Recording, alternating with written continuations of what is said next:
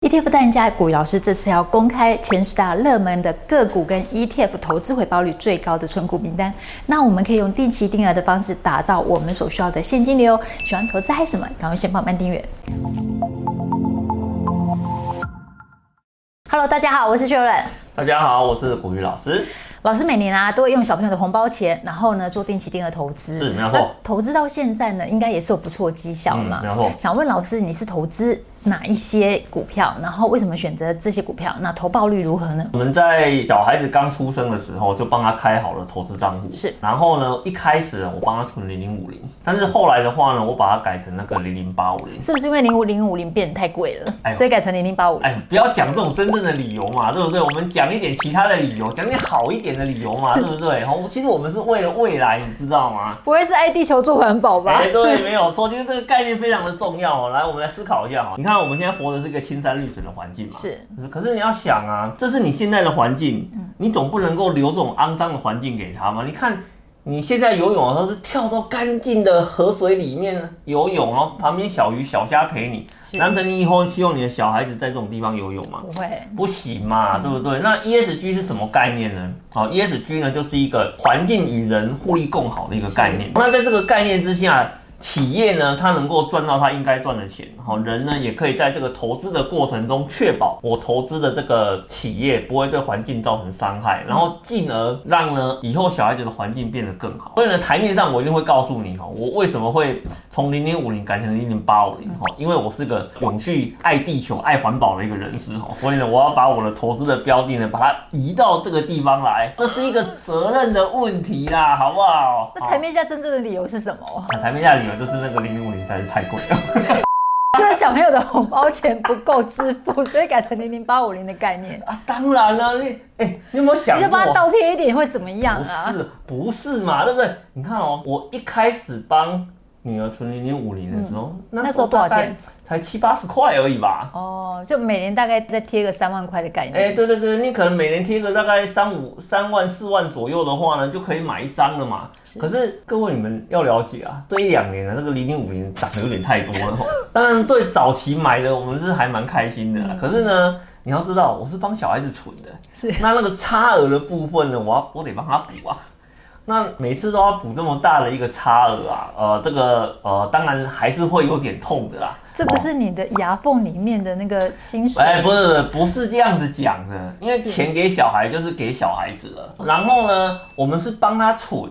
哎，你你好像忘了一件事，压岁钱基本上也是从我的口袋掏出来的吧？压岁钱是一个互相交换的一个概念嘛？你刚说的交换是交换钱、交换爱的概念。哎，对对对对对对对，交换爱的一个概念哦。其实呢，我觉得你帮小孩子存款最重要的是什么？你知道吗？是把这个投资的概念，哦，在他小时候的话呢，就帮他呃注入到他的灵魂里面去了。嗯，好，他从小就知道，好，比如说呢，时间到了，为什么他会领到鼓励啦？然后是什么东西呢？会发现金给他？然后呢，为什么他要投资这样子的一个产品？所以他真的都知道这些，知道啊、还是你领到股利的时候就直接把它收到你的口袋里？啊，没有没有，我拿到股利的时候的话，我会拿给我的女儿看。那你会再投资吗？呃，他的钱基本上我就是放在那个账户里面再继续买，哦、所以我一直帮他做一个复利投资的概念。嗯、所以那个股利的话，你是等到隔年的年初，然后再跟红包的时候再一起再投入？哦，当然啦，哦，哦，当然了，就是一个复利一直在那个投入的一个概念啦。哦，嗯、这个投资不能中断了，而且我跟跟你讲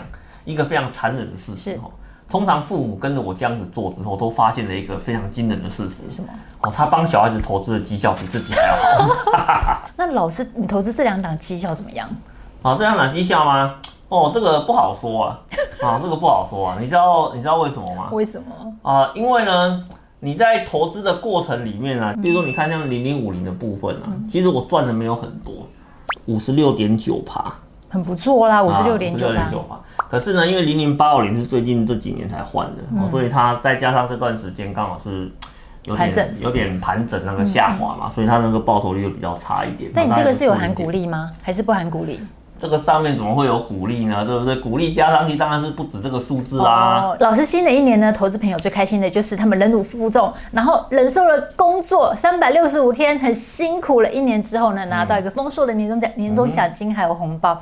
然后一般人呢，就在趁这时候呢，就要立下新的志愿，就开始写说，哎，我今年一定要好好的干嘛干嘛，包括投资也是一样，我今年要赚大钱呐。所以呢，我们今天就来检视一下二零二二年定期定额的热门的前十大个股跟 ETF 名单。我们今天拍片日期呢是十二月二十六号，那我们资料抓的呢是到目前十月份的一个资料哦。我们来看一下这几档热门的存股跟 ETF 的名单，我们看一下，哎，这几档是不是适合投资朋友存？然后投资朋友当然就希望说。我在存股的时候啊，投报率越高越好，白话讲就是回收期越短越好啊。嗯、你看一下说，哎，这几档有哪几档，他们的投报率最高，然后最适合存，帮他们日后打造一个安稳的一个现金流。我如果今天呢、啊，我要进到市场里面来做定期定额，哦，大家都挑哪一些产品？是哦，那我们这边呢会给各位一个观念哈，就是。很多人呃一起在投资的这个产品啊，它不一定是绩效最好的，嗯，但是呢，肯定呢，它在整个产品的设计跟稳定度上面的话呢，一定有通过市场的一个考验，我才会得到这么多人的一个认同。那你如果你不知道你要去挑怎样的一个产品的话，那其实我觉得啊，你从上面来做一个参考哦，也是不错的。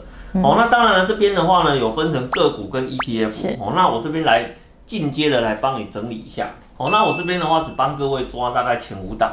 哦，来给各位做一个参考。哦。那比如说在个股的部分，大家喜欢什么？大家喜欢台积电啊，对，玉山金啊，兆丰金、和固金、第一金，哎呀，大家都爱金融股嘛，对不对？好，那那个第一名的话呢，富国神山这个知名度够高嘛，而且呢，投资人的认同度也还不错，对，所以你看哦，哎，报酬率不错。哦，来十五点二，但是呢，金融股呢，哎，也不差。哦，其实坦白讲，金融股也不差哦，尤其你看像合库金的部分哦，其实它还是哦到那个十五点二趴的一个水准哦。那 ETF 的部分，哎，其实你说呢，好的呢有到八点七，嗯，那坏的的部分呢，其实也有到五点二趴的一个水准。哦，那其实你在这个部分呢、啊，很多人就会开始有一些疑问了，说啊，老师啊，这个很明显案例出来都知道该怎么选的嘛，对不对？好，学员，你觉得我这张表如果给你看，你会怎么选？我自己个人是比较偏好合库金啦，因为合库金它每年有配息跟配股，啊，对对对对，而且它报酬率跟台积电差不多啊，十五点二趴，是是是，几乎是 ETF 的一倍了。是是是，没有错嘛。所以看完之后，没有人要买 ETF 了嘛，对不对？也不是这样讲啊，因为 ETF 它有分散风险，而且我买一篮子的概念啊。这个就是关键中的一个关键了哈。啊，不过呢，我们这边的话，稍微有几个地方要稍微解释一下。首先呢，我们的报酬率的计算呢，是在哦二零一八年开始算，嗯哦，然后。呃，每年呢就投一笔钱哦下去买，这有点类似像我帮女儿存那个呃股票的一个做法啦。哦，就是整年度呢，我就在年初刚过完年的第一个礼拜啊，我会去买股票。嗯，好，那之后的话呢就放着不动。哦，我们是用这种方式呢来帮各位计算这个所谓的复合报酬率。哦，然后第二个的话呢，哎，有一档很热门的 ETF，它的报酬率感觉上有点怪怪的。嗯，哦，这个就是呃零零八七八这一档。哦，那这边我要稍微解释一下哦，因为事实上。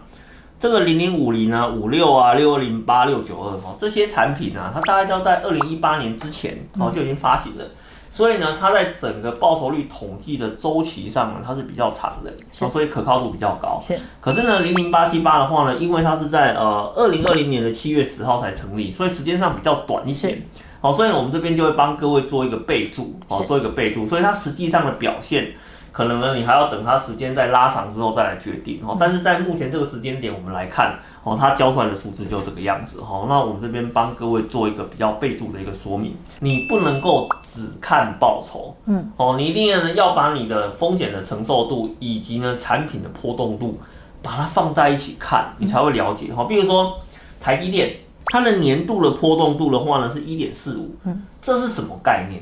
就是呢，呃，如果加权指数涨一个 percent，相当于呢，台积电呢会涨一点四五个 percent。嗯，好，那反过来讲，如果呢它跌哈一个 percent，它台积电下跌的幅度就是一点四五个 percent。嗯，哦，所以是这样子的一个概念，所以它涨得比较快，跌得也比较快。是，比如说我以富邦治理这一档来讲，哈，就刚刚看起来那个。ETF 报酬率比较好的，那你看呢？它的波动率哈一点一二，你会发现哎、欸，其实 ETF 的产品最终的设计哈，它的波动度的话呢，相对来讲都会比较小一点。好，那你在这个过程里面的话，你就比较能够去承担哦所谓的投资的一个风险。这张图呢，我敢讲，这是每个人进到市场前的一个写照，就是这个样子啦。明明就是一只小猫咪，嗯，然后呢，要投到股市之前的话呢，每个都以为自己是个大狮子，嗯，你们帮帮忙，小猫咪就小猫咪，把自己装成大狮子做什么？你知道为什么会这个样子吗？好，就是呢，你呢，明明呢就承担不起风险，可是呢，你却为了那一点点的报酬率，哦，搞得自己好像诶、欸、很热爱追逐风险一样。在股票市场里面，不要忘记你是谁。嗯，好，你如果天生的性格保守，你承受不起风险，你也不要去追高报酬的一个产品。那你如果呢天生热爱风险，那你也不要去买那些很保守的产品。所以我这边会有个小小的提醒哦，保守的人。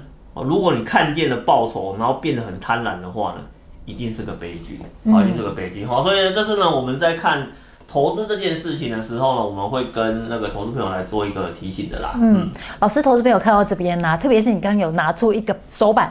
里面有四位数跟五位数，哇！投资朋友可以眼睛一亮，噔，就想说，哎，我心动了，我想要定期定额。可是他们接下来就问说，啊、哦，定期定额手续费好高哦，最低要二十块钱呢。不然就是问说，哎，老师，我要选哪家券商？我们常常会讲说啊，这个。手续费的部分呢、啊，如果能够便宜啊，它基本上就是一个那个非常好的一个券商。省钱就是赚钱的概念。对，没有说省钱就是赚钱嘛。而且呢，我也非常鼓励投资朋友，你可以透过定期定额的方式来做投资哈。因为我常常在讲说啊，为什么你自己在市场里面做投资很常失败？好，就是因为呢，你在下单的那一瞬间，你看到标的物，你看到价格，你看到报酬。你人就会退缩了，这个是很常见的啊，这是很常见的啊。如果是赚钱的时候，你也会退缩，你知道为什么吗？你觉得你现在买会不会买贵？买贵，嗯。那如果下跌的时候，你也会退缩。